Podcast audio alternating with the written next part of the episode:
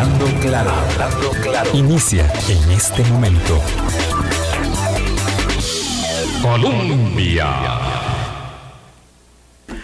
Con un país en sintonía, son en punto a las 8 de la mañana. ¿Qué tal? ¿Cómo están? Muy, muy buenos días. Bienvenidas, bienvenidos a esta audición de cierre de semana.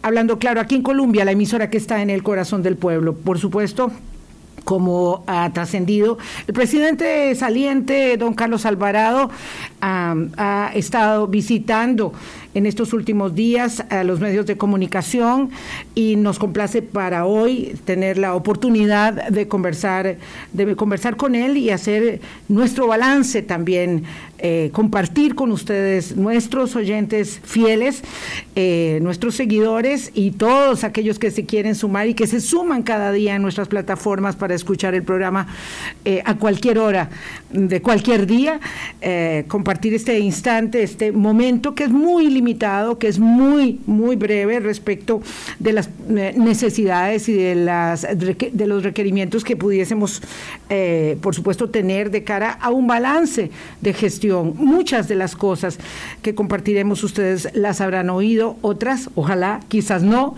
eh, pero bueno, en ello va el empeño de esta mañana en la conversación con el presidente saliente Carlos Alvarado. Voy a adelantar la pausa para que el presidente pueda ingresar ya llega aquí justamente a las instalaciones de Colombia y empezar la conversación. Vamos a unos mensajes de nuestros auspiciadores, gracias a quienes estamos aquí hace 15 años y volvemos. Colombia.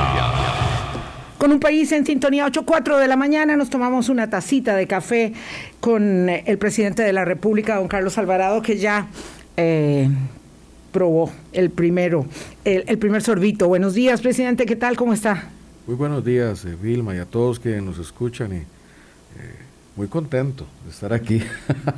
Sí, bueno, gracias. Eh, honrados nosotros con la, con la visita.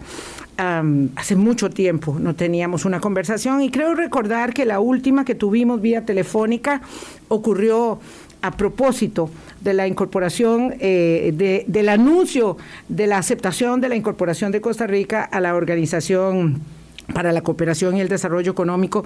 Una ah, de las satisfacciones que se lleva, eh, que probablemente tendrá que ser valorada y ponderada en un mediano y largo plazo, porque realmente estar en el club eh, este, de los países de las buenas prácticas, pues de ingreso nomás no nos genera eh, réditos tangibles que se puedan, digamos, apreciar, pero que sin duda constituyó uno de los hitos de la, de la administración. No, y eso es una garantía de que, porque no es simplemente que, se, que, que uno hace los procesos de ingreso y ya, sino que periódicamente hay revisiones sobre materias de, de cómo está la gobernanza, de qué se puede mejorar, de la transparencia, del manejo de las empresas públicas. Entonces, ese es como cuando las empresas adoptan una norma ISO, por ejemplo que certifica que tiene que estar a cierta altura o a cierto estándar. Y si no se está ahí, en las buenas prácticas, pues se pierde eso. Entonces es una garantía de que, de que nos encaminemos como democracia, porque es para las democracias, que nos encaminemos como democracia a una mejor gobernanza. Yo lo que creo es que nos tiene que empujar en la ruta de, de más desarrollo. Ah, presidente, cuando conversamos en ese momento, esa mañana, ah, es justo a título de las 8 estábamos recibiendo la notificación, o la estaba recibiendo usted eh, y por su medio el país. Eh, conversábamos también eh, con doña Laura Chinchilla y con don Luis Guillermo Solís, lo recuerdo, esa misma mañana hubo cambio abrupto de, de guion invitados y demás. Em, y la administración es un continuum, ¿verdad? heredó eh, problemas y también soluciones en camino y heredará soluciones en camino y problemas también. En, el último eh, momento, ¿verdad? Esto está en el minuto 90, eh, cayó una ley de información pública y quisiera salir de, ese tema de una vez. que ahora todos dicen que fue hecha con, muy buena fe no tengo por qué dudarlo, porque 40 votos en una votación unánime en la Asamblea Legislativa, pues evidentemente eh, advierte claramente de un gazapo que limita el derecho a la información pública, eh, bueno, sin querer queriendo, eso fue lo que sucedió, eh, y con una cadena de errores que no vale la pena traer a colación y ya nosotros lo podremos hacer posteriormente como ejercicio periodístico. Eh, lo cierto es que la ley esta tiene un problema y hay que resolverlo. a mí lo que me ha llamado poderosamente la atención es que en todo este eh, asunto de las últimas horas se ha hablado mucho de que hubo buena fe y que en efecto se trató de un gazapo por correr tanto y aprobar un montón de leyes a última hora y hacer canjes de votos, como en Maquila. Eh, pero cuando fue la UPAD, ahí no hubo mala fe. De acuerdo con el juicio de eh, la oposición, eh, lo que hubo fue una expresa deliberación voluntaria de generar un caso que se llamaba el de corrupción más grande de la historia del país por parte de diputados del mismo agrupación política que ahora hizo este proyecto de información pública que era Nueva República. ¿Me podría hablar de ello? Por supuesto. Entre la información pública. No, creo, que, creo que lo importante es eh, decir que, Estoy nada más esperando que afinen el, texto porque los abogados, como les como digo, mientras están empacando, están haciendo un veto. y, eh, para dejar el, veto firmado el día de hoy. Eh, nuestra preocupación era que no hubiese tiempo, porque hace un par de días, eh, todavía para el miércoles, no había llegado. Entonces, si eso no llegaba, no lo íbamos a poder hacer, no iba a dar tiempo. Eh, llegó el miércoles en la noche y, nos comprometimos a avanzar con el, con el veto. Eh, yo en eso fui cauto porque esto no es, como dicen, hay que hacer una justificación fuerte, legal, sólida. No es simplemente que el presidente hace un papel, pone veto y, lo manda firmado. Eh, y creo que eso va, eso va a estar bien, vamos a enviarlo hoy. Creo que eso respalda la tradición costarricense de libertad de expresión y el lugar que estamos en el mundo en libertad de, expresión, de prensa, algo que tenemos que proteger. Eso cuida nuestra democracia. Y es un instrumento que hay que usar con sabiduría. No es un instrumento que hay que malgastar o echar a perder. Entonces no fue desidia, no es que eh, ya estaban, como estaban empacando, no querían hacerlo, porque la verdad es que se interpretó como tal, a partir incluso de razonamientos de eh, connotados abogados que decían, bueno, la verdad es que es mucho más fácil hacerlo eh, que dejarlo sin resolver. Eh, y tengo que decirle además que hubo una muy fuerte presión eh, nuestra, de los medios de comunicación, en el entendido, mm, digamos, de la aprehensión que a la nueva administración, a la que le quedaban eh, ocho días hábiles para la evaluación de ese proyecto de ley, digamos, no le sedujera en absoluto hacer un veto. Entonces esto hay que decirlo como es.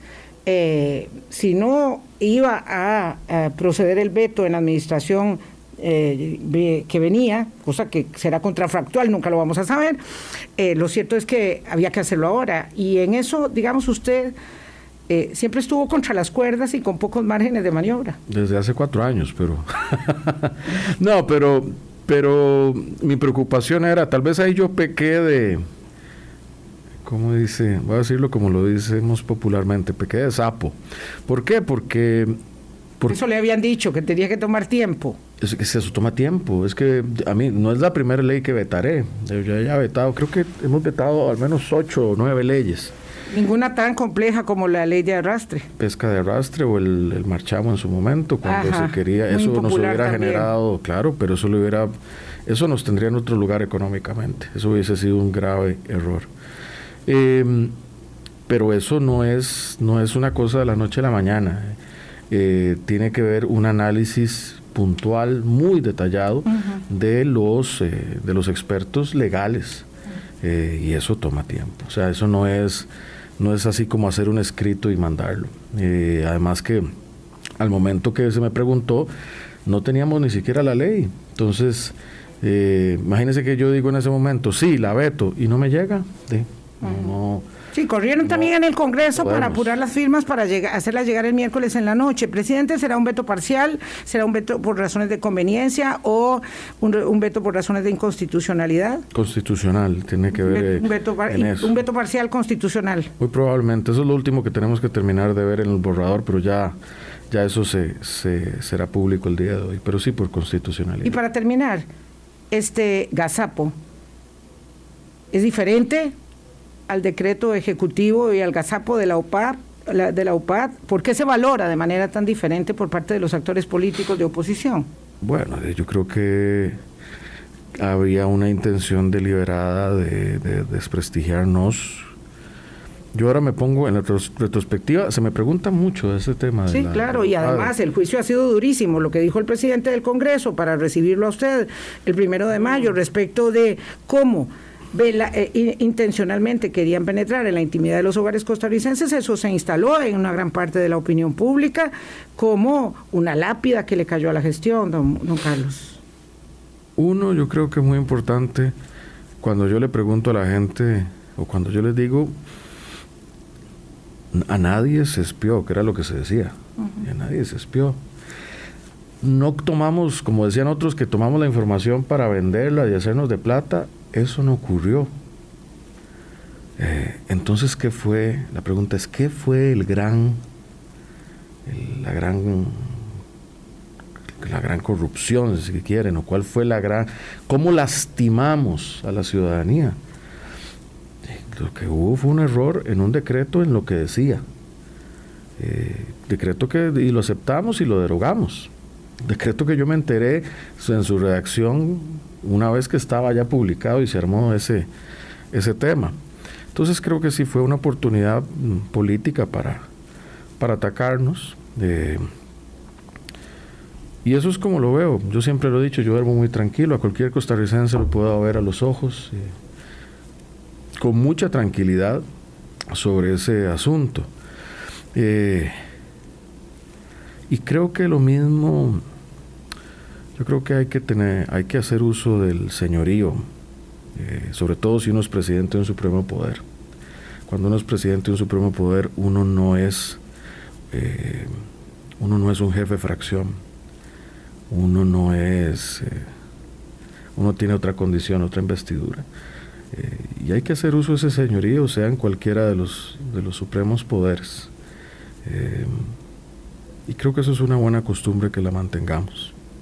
¿Y eso qué significa, significa exactamente en términos de eh, lo que sucedió con ese, con ese caso? Porque la verdad hubo, si no hubiese sido porque cayó algo tan gigante como, como, una, como una pandemia justo después de eso, eh, lo cierto es que, y a pesar de ello, lo cierto es que ese caso signó a la administración de manera muy pesada.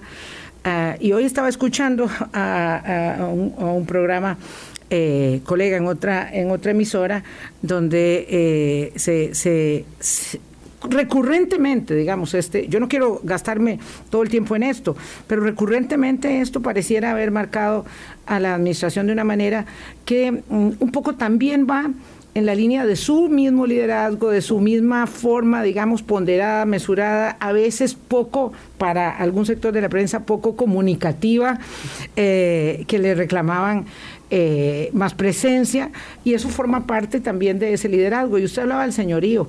Entonces, ¿con qué liderazgo eh, usted mismo se define y cómo entró y terminó? ¿Es el mismo? El mismo tipo de, digamos, de acercamiento, de liderazgo, el mismo del candidato, el mismo del presidente entrante, y ahora que termina, o mucha agua bajada, basada por el puente lo ha hecho cambiar? A mí hay una, tal vez si tuviera que definir con una imagen, recuerdo que en algún, alguna, hace años, yo vi, vi varias de las pancartas históricas de la campaña de, de François Mitterrand en, en Francia. En Francia, y él usaba un eslogan que decía la fuerza tranquila.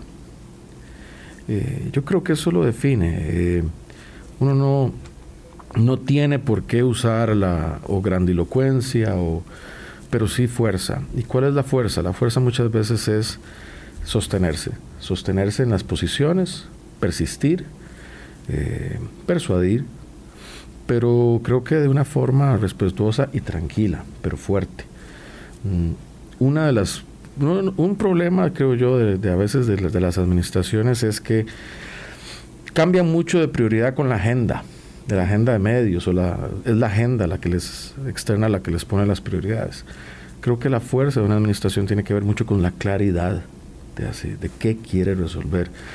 Si alguien ve mis cuatro discursos ante el Congreso de mi gestión, eh, yo a veces me, a veces me acongojo un poco, pero hablo de lo mismo pero no es porque es porque es consistente, es resolver la misma serie de problemas, que son, creo yo, los más los más severos del país, y sí, a veces los más impopulares del país. Eh, entonces creo que tiene que ver con consistencia, claridad, fuerza, no desistir. Vilma, imagínese usted que nosotros hubiéramos desistido en en los temas de las finanzas públicas, que hubiéramos desistido y cedido a la presión en los temas de la pandemia, de lo que hubiera significado eso en vidas. Eh, y así con otro, que hubiésemos dicho, no, esto de la OCDE es muy duro y son, muchas leyes, no nos va a dar tiempo, que hubiéramos desistido, eh, no desistimos. Entonces eso, la perseverancia, la claridad de qué se quiere. Como dicen, no hay buen viento para quien no sabe dónde va. Eh, nosotros teníamos una claridad.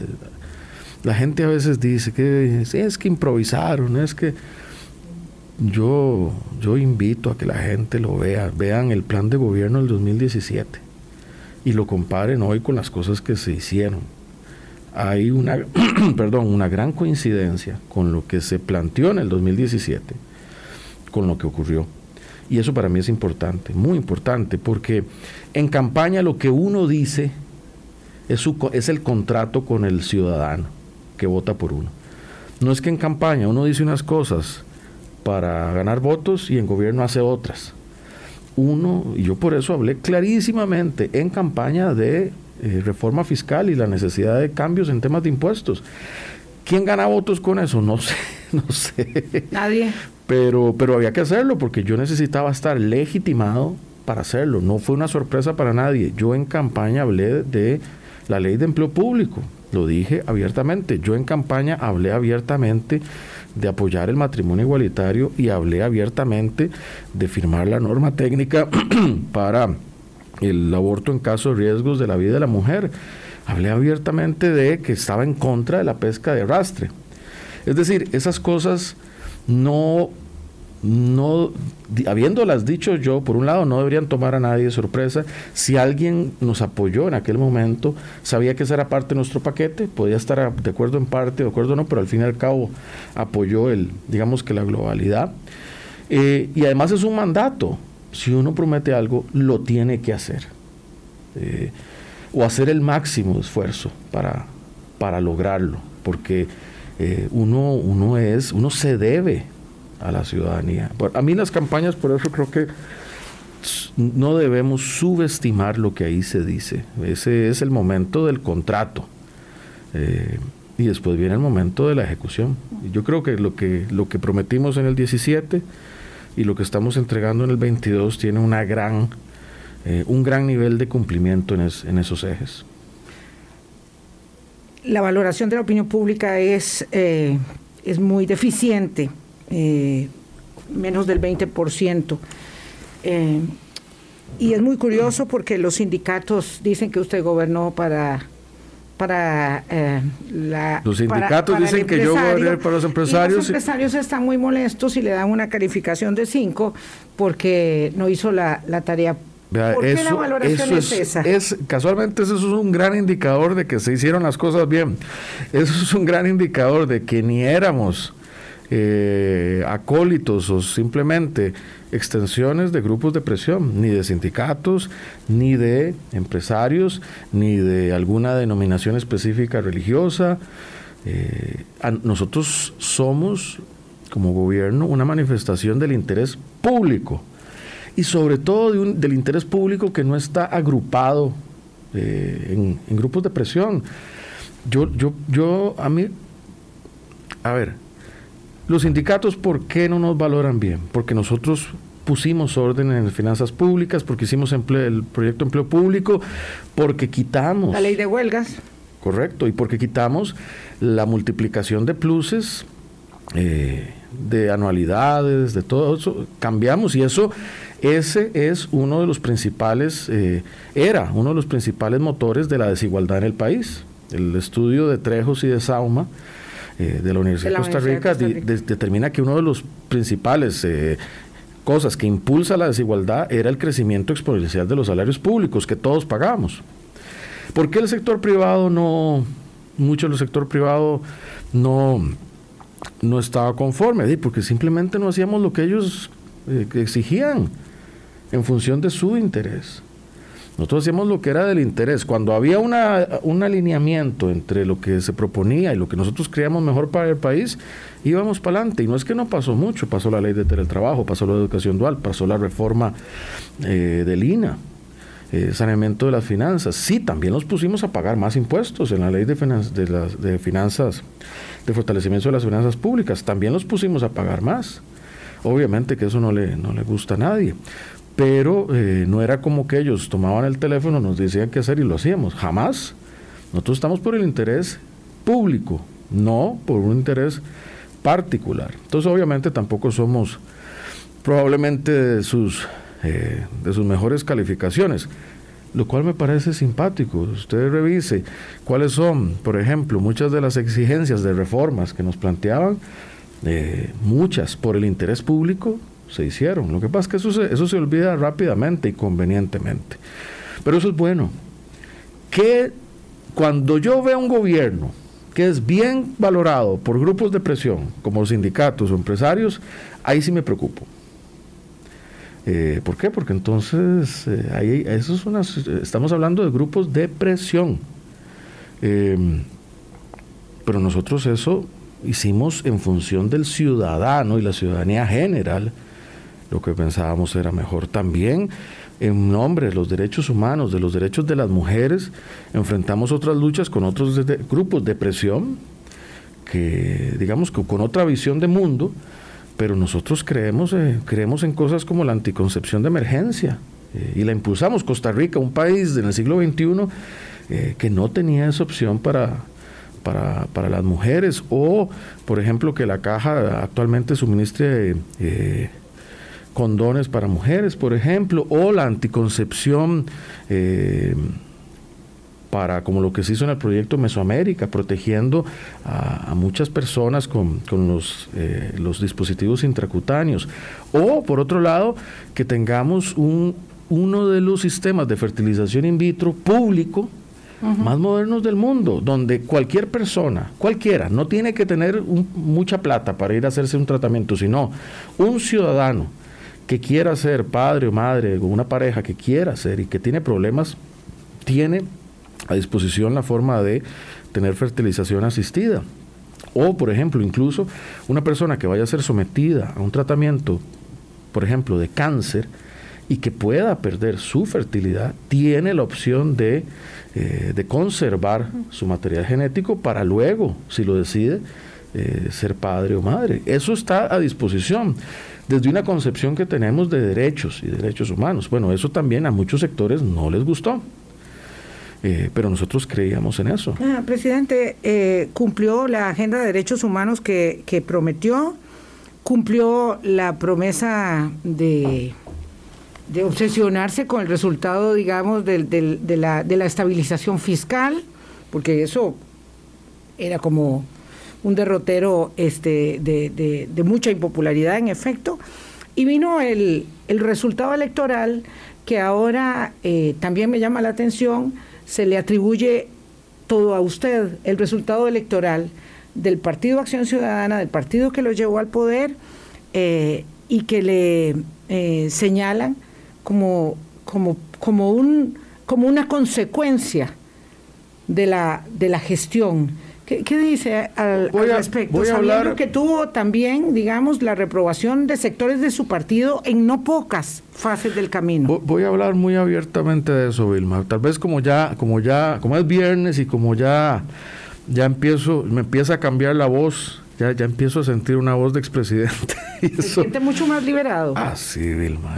Una, eso sí es, como dirían, eh, es una contentera. Pues. Sí. eh, sí, en eso sí. Voy a hablar tal vez por primera vez más abiertamente de eso. Digamos que fuera cierto. Digamos que eh, lo que pasó electoralmente fuera por mi gobierno, por lo que hicimos. Entonces yo digo, si fuera por eso, no estoy diciendo que sea por eso, pero tomemos esa premisa. Yo diría, ok, enhorabuena, bien, porque uno de los principios que nosotros defendemos es patria antes que partido. Patria antes que partido. Y si había que hacer lo que tuvimos que hacer para cuidar a Costa Rica, aún con el costo que eso debía, enhorabuena. Porque está primero Costa Rica antes que cualquier agrupación política. Pero eso significa otra cosa. Nosotros hicimos muchas cosas que nadie quiso hacer antes. ¿Por qué? Porque Incluyendo a su propio primer gobierno. No voy a, profundizar en esos, en esos detalles. Quisimos hacer cosas que nadie hizo antes. ¿Eso qué significaba? Y no estoy hablando de cuatro años antes, estoy hablando de 10, 20 años antes. Entonces, ¿por qué no se hizo? Yo creo que no se hizo porque sabían el costo electoral que esto tenía. Entonces, ¿qué significa? Que los otros ponían partido antes que patria. Eso es lo que significa. Entonces, los partidos y los liderazgos en función de quién están, de conservar el poder o de que Costa Rica desarrolle. A nadie le gusta cuando viene alguien a poner orden y se, y se vuelve, sí, se vuelve impopular. A uno, los niños les pasa a veces con los maestros, no les gusta que se pongan el orden. A nosotros nos pasa a veces con el doctor, porque el doctor siempre le dice, muy, tampoco es tanta, este, ¿qué le dice a la gente? Eh, tiene que comer mejor, deje las grasas, deje las harinas, haga ejercicio, no fume, no tome, eh, duerma más horas. Exacto, entonces la gente dice, esa receta a mucha gente no le gusta. Em, pero si fuera ese el caso, entonces enhorabuena porque no solo significa que pusimos al país primero que a una agrupación política, sino que revela que muchos antes no lo hicieron. Y no estoy hablando, por ejemplo, de, en esto quiero ser claro, ni don Guillermo, Guillermo doña Laura, ellos en su medida trataron de hacerlo, pero no los dejaron, en muchos casos, no los dejaron. ¿Por qué? Porque muchas fuerzas, muchas fuerzas pusieron o sector antes que país, hablando de grupos de presión, o partido antes que país. Ayer escribía un columnista, creo que me hizo gracia, don Armando Mayorga, creo que es en La Nación, decía que había sido casi una actitud kamikaze eh, de política electoral. Pero es que yo veo, vea que, vea que tan, tan metido tenemos eso en la psique, en la mente, que a mí, por ejemplo, me preguntan un montón de encuestas en serio, me preguntan y que las encuestas y la popularidad. Eh, es que eso a mí no me importa. Claro, lo que pasa es que me dice que no importa. Si me hubiera importado, no hubiéramos hecho todo lo que hicimos. Claro. Ve, ve, al tortón. O sea, si, si yo, si yo hago, si fuera un presidente que me preocupo por eso, yo hago una encuesta y entonces dice, ¿está usted de acuerdo con que place el plan fiscal o está en desacuerdo? Y sale 90% de los costarricenses en contra, 10 a favor. Entonces yo digo, ah, no, para eso, ¿qué hubiera pasado? ¿Está usted de acuerdo con la restricción vehicular? Bueno, después vimos que había mucha gente que sí estaba de acuerdo. Pero digamos que, cuando la gente estuvo más en contra. Había chota, había mofa. Entonces yo digo, ah, no, no, eh, Daniel, eh, Michael, Alex, levántenme eso. La gente está brava. Y empieza a morirse más gente. Porque eso, o sea, la gente no ve tal vez esa correlación. Entre más circulaba el virus, más contagios había, no había vacunas, más gente moría y más hospitales se saturaban. Y un hospital saturado no solo se muere por los de COVID, sino por la, porque no puede atender a alguien que llega por un choque, por un asalto, por lo que sea. Entonces, si yo tomo una encuesta y empiezo a tomar decisiones en función de la encuesta, o en función de que me va a sacar un, campo pagado o UCAEP o, o un sindicato o quien sea, va uno perdido. Ahí es donde volvemos al tema de la fuerza tranquila. La agenda la pone el presidente. y la línea la pone el presidente y su grupo. Y uno escucha, y uno escucha y puede tener alguna flexibilidad para negociar cosas y todo, pero uno sabe para dónde va. Eh, vea, eso, eso suena muy, eso es un gran valor. Mucha gente en la función pública está ahí y no sabe para dónde va. Llega a una posición eh, y no tiene una agenda y entonces más bien empieza a buscar cuál es lo que llaman, ¿se acuerdan cuando, cuando eso se usa mucho, se usaba ese concepto en política, el proyecto estrella? ¿Por qué? Porque ese es el que termina salvándole la, la salvando cara en una en una administración. Entonces eso es el, trapito de dominguear. Eh, yo creo que yo creo que lo primero es el país y poner primero al país tiene esos costos. Eso incomoda a mucha gente. Además, no hay un grupo de presión tan amplio que se llame eh, Somos el interés general de Costa Rica. Lo que hay es un cúmulo de intereses particulares, unos muy fuertes, otros menos fuertes, eh, y un gobierno tiene que saber administrar eso en función del bien común. El gobierno no es para unos pocos, el gobierno es para todos y todas. Don Carlos, la diferencia entonces entre que usted pudiese hacer esa reforma fiscal tantas veces postergada, con todo lo que traía aparejado, ¿verdad? Porque no era solamente la imposición de odiosos impuestos, eh, sino además eh, las otras leyes que traía eso fue porque ya estábamos tan cerca del precipicio que nosotros estamos acostumbrados a tomar decisiones en el filo de la navaja. Eso fue lo que permitió que lo hiciera y que no lo hiciera, no lo pudiese hacer doña Laura por la sala cuarta, o no lo pudiese hacer don Luis Guillermo porque se convenció de que no era desde el inicio una prioridad y cuando se dio cuenta ya no, ya no pudo, ya no tuvo tiempo. ¿Qué fue? Fue un cúmulo de factores, sí, ciertamente estábamos al borde estábamos, llegamos, como yo he dicho, eh, doña Rocío Aguilar puede dar testimonio de esto también. Eh, hubo varias veces que estuvimos al borde de, de, llegar a una quincena y no pagar salarios a nadie del sector público o no pagar proveedores a los que le dan servicios al Estado o no pagar pensiones.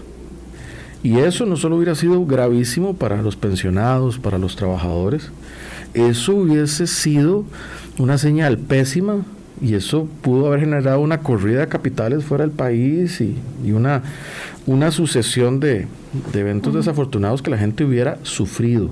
El problema es que no se puede hablar de ello cuando está ocurriendo porque entonces se genera el pánico y entonces alguien dice, bueno, es que no lo comunicaron bien. y, bueno, y, además hay, otra cosa, yo, yo le decía a mi, a mi gente, eh, es difícil, es difícil hablar sobre la crisis que no ocurrió. Exactamente. Eh, porque no pasó. o sea, porque, porque no, esas consecuencias nefastas no se manifestaron como pudieron manifestarse. Fíjese, lo recuerdo como un espejo en el caso de Ecuador. En Ecuador, el presidente eh, Moreno tuvo que llamar a una negociación con el fondo. Eh, grupos de presión la bloquearon, no avanzó y meses después eh, no se pudo pagar a los empleados públicos. Un mes después tenían su acuerdo con el fondo. Así, fue. eso fue lo que... ¿Por qué? Porque ahí sí dejaron de pagar. y nosotros, dichosamente, no llegamos ahí, logramos maniobrar. También ayudó este, este concepto de kamikaze político. Nosotros estuvimos, yo estuve dispuesto a, comer todo el costo político de aquello. Eh, hoy a ver, yo siempre he reconocido a los diputados que lo hicieron el haberlo hecho. Eh, cuando es negativo es el gobierno, cuando es positivo dicen, ah, no, es que eso no lo hizo Carlos Alvarado, eso lo hicieron los diputados, eso no lo hizo Carlos Alvarado. Bueno, está, a ver, igual, eh, como dice sabiamente nuestro pueblo, no importa el santo, lo que importa es el milagro. Yo soy muy propenso a pensar en resultados, no en no en, apariencias. Lo que importa es... No en los créditos. No, no, vea, que, para que las cosas avancen, uno muchas veces lo que tiene que hacer es compartir o incluso ceder los créditos. Muchas, muchas iniciativas. Yo a mi fracción oficialista, yo la quiero muchísimo y, y, le, y tengo una gran deuda. ¿A la que le quedó? porque se le fue granando. Ah, pero, pero a, la que, a, la que trabajó mano a mano con nosotros, ellos muchas veces decían, pero presidente, ese proyecto es nuestro, preséntelo al Ejecutivo, presentémoslo nosotros. Y yo digo, no, si lo presenta el Ejecutivo, si lo presenta la fracción oficial, nos lo van a bloquear. Muchas veces es busque a alguien de la sociedad civil o búsquese otro diputado que lo presente. Porque si lo presentamos nosotros, no va a pasar. Una ah, determinación que tuvo, que es clarísima, esta que refiere a mm, la estabilización de las finanzas públicas, no tenía, sin embargo, en su hoja de ruta un acuerdo con el Fondo Monetario Internacional y ahí hubo presiones de diferente naturaleza para que sí y para que no. Le costó mucho convencerse de tener que suscribir, eh, era como un plan fiscal 2 en ese momento, eh, un acuerdo con el fondo. Te lo pongo así, Vilma. En el primer año, cuando estábamos haciendo la reforma de las de finanzas públicas, mucha gente sugirió que hiciéramos el acuerdo con el fondo y yo dije no. En la primera etapa, yo dije no, esto lo podemos hacer nosotros solos. Y en ese momento yo dije, yo no estoy, en aquel momento no estoy dispuesto a que entremos a condicionalidad de cosas. Yo temía mucho que me, que, porque muchas veces se me sugirió de muchas partes, eh, resuelva eso vendiendo el INS, resuelva eso vendiendo Colby, resuelva eso cerrando, despidiendo tanto número de personas. Eh, yo hoy me siento muy satisfecho, a esos que dicen que esto fue neoliberal, me siento muy satisfecho de que logramos hacer la estabilización sin privatizaciones y sin despidos y sin bajarle el salario a nadie logramos esa estabilización. Se demostró que sí se podía. Y en esa primera etapa, sin recurrir al fondo. Lo que pasó es que ya en el segundo momento, eh, la pandemia nos empujó ya a una situación crítica. O sea, un decrecimiento económico, cuando estamos hablando de menos 4%, un desempleo tan alto, eh, nos llevaba a, a una situación alarmante que, como digo, el fondo ahí se convirtió otra vez como en un sello de garantía, otra vez un ISO.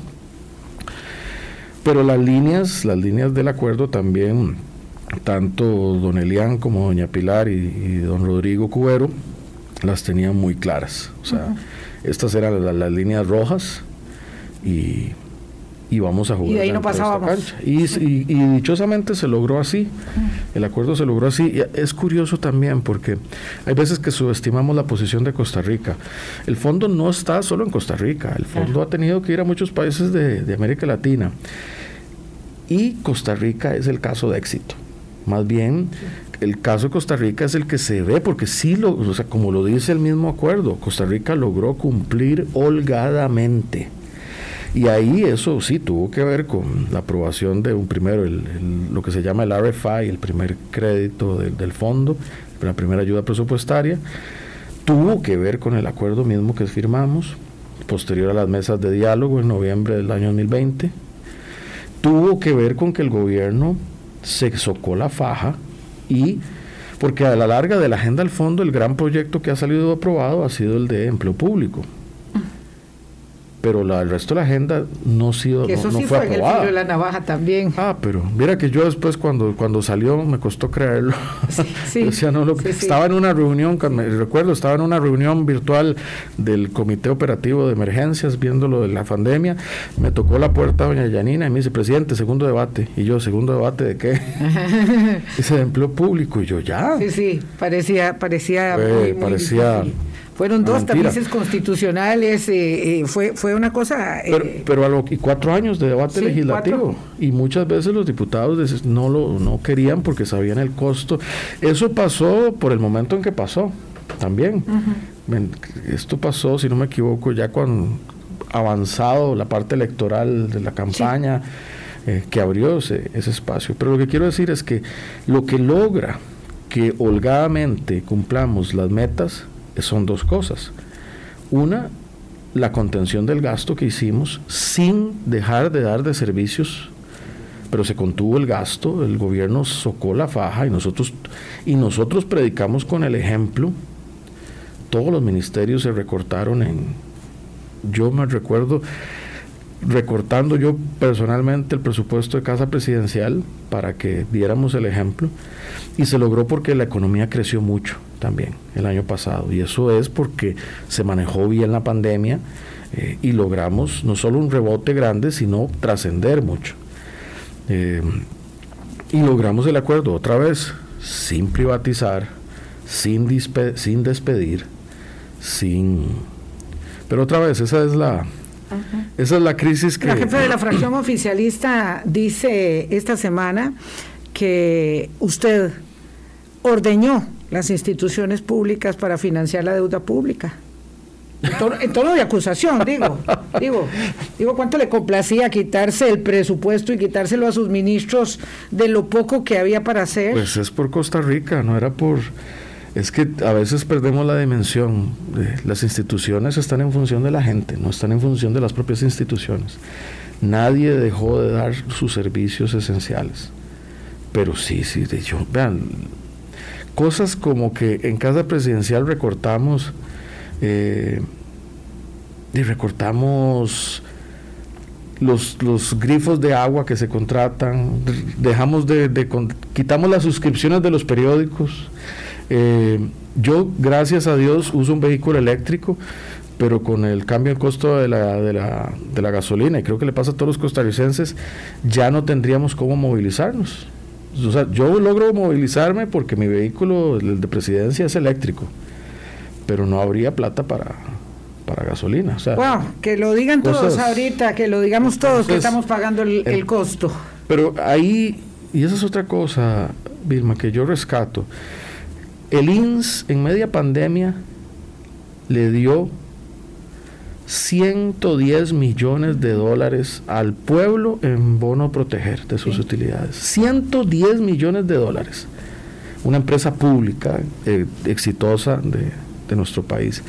Yo me ponía a pensar, ¿qué empresa, qué empresa le dona a un país 110 millones para hacer una, para transferir y proteger a la gente en el peor momento? Bueno, lo hizo lo hizo el INSE. El INSE acaba de aprobar una donación de un millón de dólares para, para la protección del Teatro Nacional.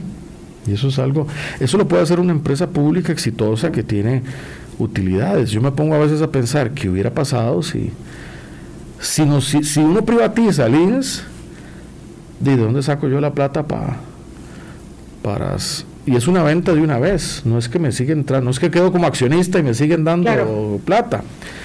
Entonces ahí, en retrospectiva, en eso, yo creo que también el debate de la, por ejemplo, la privatización de la caja queda más que enterrado dichosamente después de eso. ¿Por qué? Porque quedó demostrado que la caja y una gran serie de decisiones. Hacer tiene un costo muy, muy elevado eh, hoy, digamos, de tomar decisiones de política pública.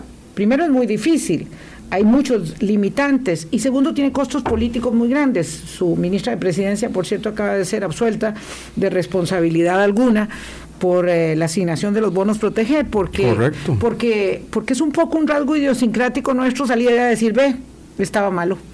Lo hizo usted, pero estaba malo. Yo no hice nada, pero lo que usted hizo está mal. No, lo más fácil, lo más fácil. se vaya con un montón de acusaciones, perdón para terminar la idea, con un montón de acusaciones, defendiéndose cosa que he oído a muchos ministros diciendo eso este, en otras administraciones, eh, defendiéndose, pagando abogados por su cuenta, eh, eh, resolviendo acusaciones de orden, de orden penal para por haber hecho, por haber hecho. Y eso está envenenando no solamente la convivencia, sino la credibilidad de la institucionalidad democrática. Bueno, yo creo que esa es la parte, volviendo a la discusión de, la, de nuestra libertad de expresión y prensa, es donde hay que usar el instrumento con, con sabiduría. No digo aquí no usarlo. Con responsabilidad. pero hay que usarlo porque es una herramienta poderosa. ¿Cuál es el caso? Ahora hay como... Eh, hay una tendencia que es... Eh, denuncian a la fiscalía, entonces fiscalía abre investigación, eh, por tal y tal tema. Entonces, claro, el periódico. Sí, y el, ciudadano, el ciudadano eh, ve eso y dice, pucha, si, están investigando. Muchas demandas penales. Este señor es este, terrible. perdón, lo voy a poner así. De, si el presidente tiene 11 o tantas, de, es que el hombre. Sí. ¿Quién sabe quién es este Pasa tipo? metiendo la mano en la, en, la, en la cartera de otros. Y, y cuando uno ve las sí, porque entonces uno la tiene que contratar a su abogado, entonces ya mandan, ven el expediente y entonces en el expediente hay eh, unos recortes de periódico y alguien que, que dice, por ejemplo, yo tengo alguna que dice, todos los nombramientos que hizo el presidente de la administración fueron nombramientos ilegales. Y entonces ahí está la, ahí está la, la denuncia con un expediente. Entonces, claro, entonces la prensa va después, mucha, una parte dice, eh, incluso yo he visto titular, dice, eh, gobierno se irá con 33 denuncias penales. Bueno, y eso eh, cualquier persona que nos, que, nos involucramos en esto, corremos esa, ese riesgo y esa suerte. Sí, pero, pero, eso mina, pero eso mina la confianza en las autoridades. Eso mina, entonces la gente dice son unos ladrones, eh, son unos corruptos, todos son iguales. Y también yo creo que genera un problema cuando haya un caso, cuando, porque eso lo puede haber, que donde en verdad la política se meta ahí, será uno más de todo ese montón. Cuando haya una, algo severo de una, de una autoridad electa o de una autoridad nombrada con poder de influencia, que use su influencia mal, caerá eso, caerá en el medio de todas las demás. de, hay, y ha habido unas que son terriblemente, eh, terriblemente, creo yo, hasta injustas. Eh, y, eso yo lo veo con, con, ministros que han, que han dado, que yo los he visto dar la milla, la milla no, la, los he, los he la maratón extra. Yo veo don Michael Soto le había metido igual, doña Fiorella, la de justicia, o sea, todos. y claro, todo el mundo entonces tiene que tiene que tal vez hablar de la crisis de la crisis que sí pasó nos permita poder cerrar porque uh, qué pena ya me quedan muy pocos minutos nos permita poder cerrar con una eh, mm, autovaloración suya, presidente, respecto de lo que más le satisface y de lo que más le duele o lo que, digamos, le quedó faltando. Pero digo de la crisis que sí pasó porque en la pandemia, eh, y he tenido oportunidad de hablar con algunos de sus ministros salientes y, el presidente de la Caja también en estos días, eh, había muchos números 10 Digo, el número 10 obviamente más importante, que es el sistema de salud, pero comandado por don Román, el ministro de, de, Salud, el, el, titular de, de, Seguridad Pública, el presidente de la Comisión de Emergencias. Había muchos números 10, pero además había muchos otros actores para equilibrar justamente las medidas para que el sector empresarial también, eh, que, que reclamaba fuertemente, ¿verdad?, el socollón y el sector turístico y todos, pudieran equilibrarse todas esas fuerzas, ¿verdad?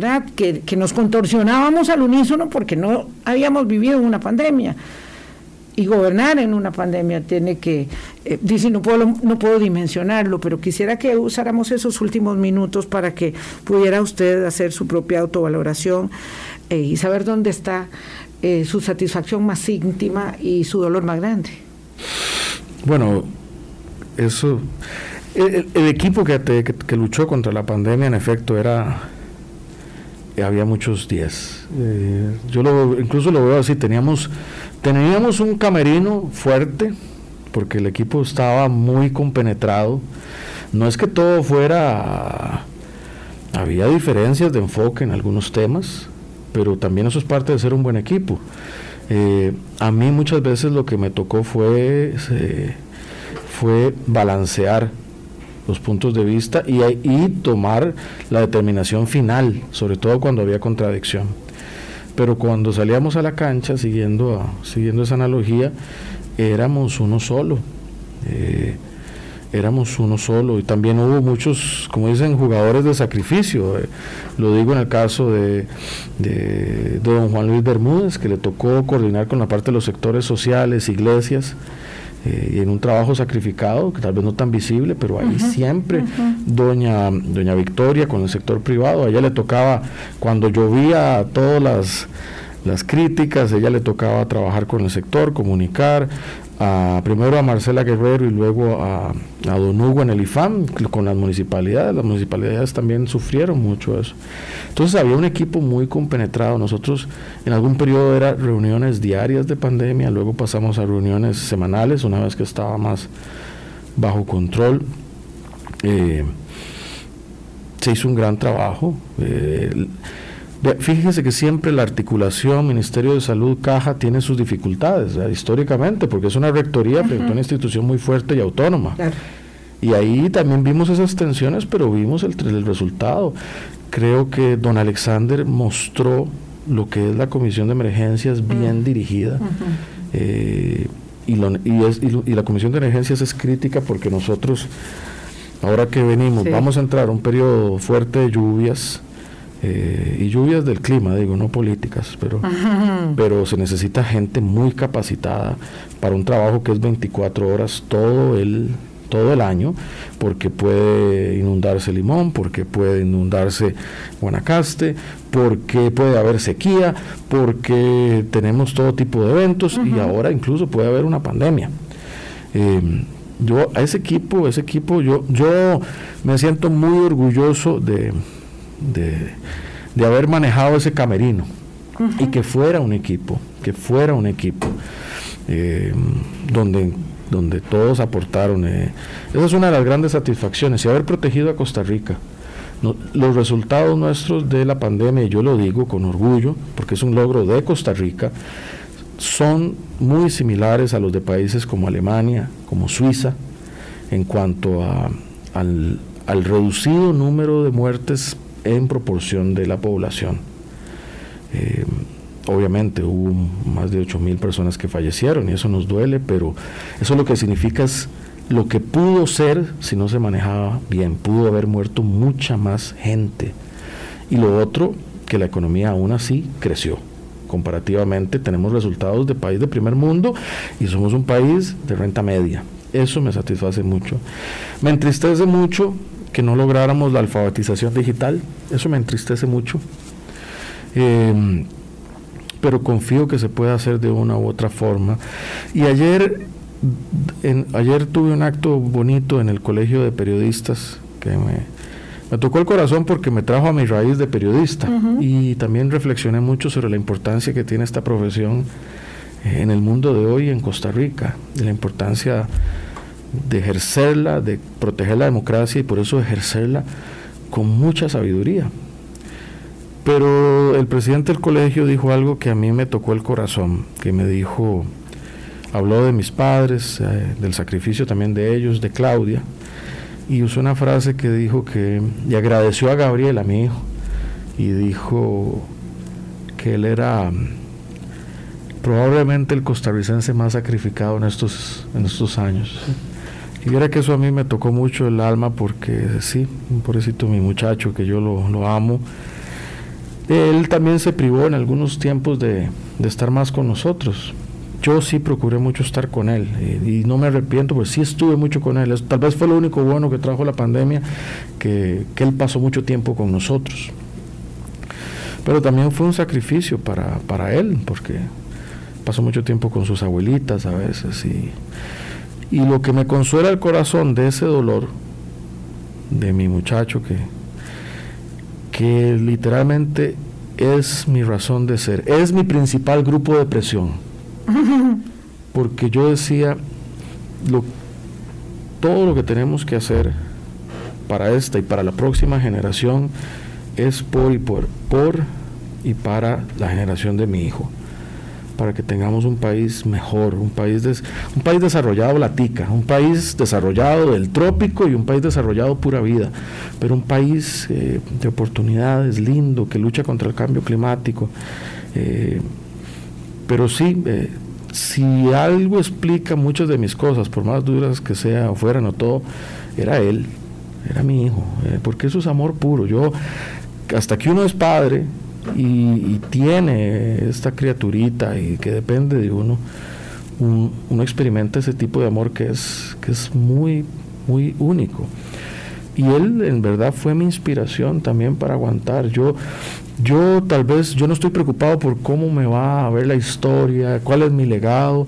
¿O cuál trabajo va a conseguir? Sí, bueno, eso sí me preocupa un poquito, pero, pero creo que todos, me siento consolado que todos los costarricenses vivimos en esa preocupación o de cómo emprender o cómo trabajar y cómo salir adelante. Eso todavía no, está claro en el yo camino. No tengo por qué. Ahí estamos, estamos tanteando, como dicen, pero, pero confío, confío que estará bien.